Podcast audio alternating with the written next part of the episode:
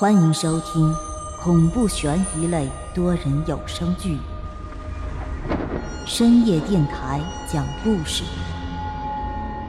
作者木冬，演播万花昆声团队，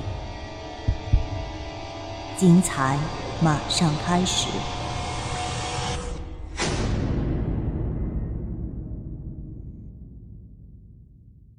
第六十七集。当时李淑芬一家人正在吃晚饭，而后已经丧失理智的秦勇下车后，便一脚踹开了李淑芬家的房门。当时秦勇的双目赤红，喘着粗气，宛如一头公牛一般。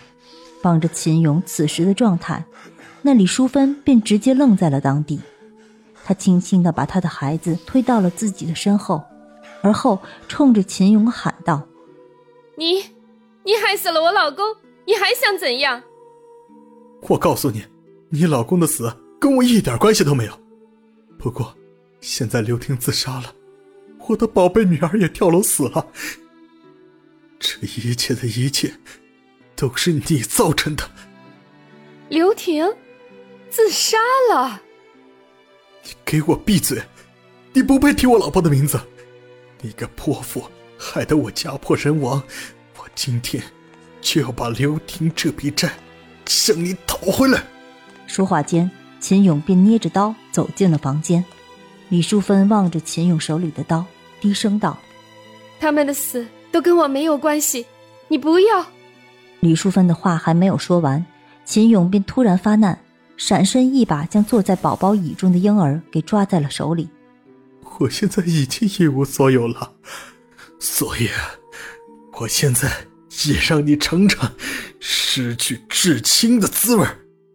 说罢，秦勇便将婴儿高高的举起。那李淑芬见此，便双膝一软，直接跪在了地上。她跪在地上，不住地向秦勇求饶。对于此时的她来说，这孩子也是她唯一的精神支柱了。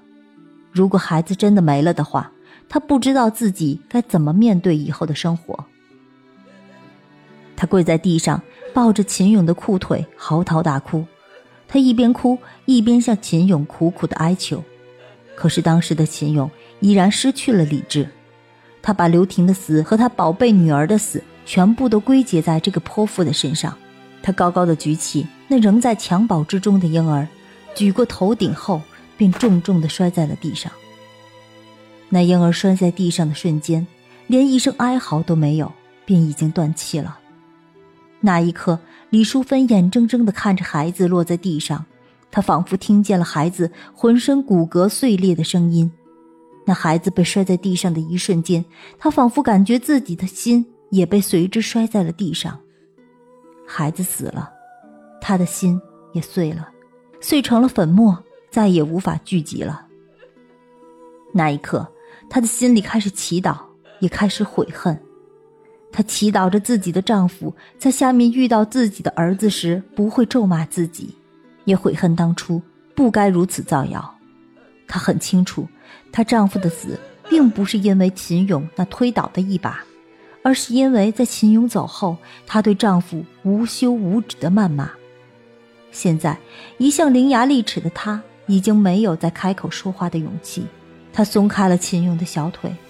缓缓地爬到了自己孩子的身边，他抱起那只剩下烂泥一般的孩子，却发现自己的喉咙口就像塞了什么东西一般，连哭喊的声音都已经发不出来了。而秦勇摔死了小孩之后，他便感觉自己的心里好像也有什么东西随之碎裂了一般，他的心好疼，是那种凝着的钻心一般的疼。他挣扎着从李淑芬的家里走出来。坐在车上，透过前挡风玻璃，望着漆黑的夜空。刘天，刘天，你看到了吗？我替你报仇。可是，可是我为什么会这么失落呢？当他说出最后几个字的时候，他发出的声音，甚至连他自己都听不到了。他拧开了车钥匙，一路狂奔回到了别墅。他把车停到门口以后。一个人踉踉跄跄地走到了家门口，却看到刘婷带着威斯正在门口看着他。爸爸，秦勇望着眼前的孩子，微微的点了点头。他缓缓地走到孩子身边，一把将他抱在了怀里，而后牵着刘婷的手回到了屋里。自从那晚后，李淑芬彻底疯了。住在那条街上的居民便总能看到披头散发的李淑芬抱着一个破布包裹着的洋娃娃，孤零零地走在路上。李淑芬安静了，人们再没有听她说过一句话，发过一个音。而那安西路七十一号别墅，自从那男人进去后，便再也没人进去了。春夏秋冬，多少年过去了，那栋昔日辉煌的别墅也变成了一座无人的恐怖屋。每当夜半时分，那屋里的灯便会准时亮起。如果你当时正好路过那别墅的话，有时候还会听到一家三口嬉笑的声音。故事到这里就结束了。这故事很长。由于我一直目不转睛地盯着手机屏幕，所以自己的眼睛便略微有些酸困。我微微地眨了眨眼，望着那最后的结局，深深地叹了口气。原来这才是安溪路七十一号的故事，一个看似很乌龙的事儿，造成了两家人的悲哀。所谓家破人亡，因为这一张嘴，倒也不过分。最后的结局，李淑芬已经疯了。而别墅的男主人却没有交代清楚。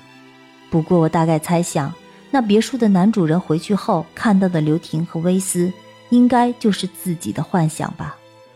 不过关于他的结局，我又大概又想了两种猜测：要不然就是男主还没有死，只是离开了那个伤心之地；要不男主人最终死在了别墅，陪葬老婆孩子一起离开了。亲爱的听众朋友，本集已播讲完毕，欢迎订阅、评论、转发，下集更精彩哦。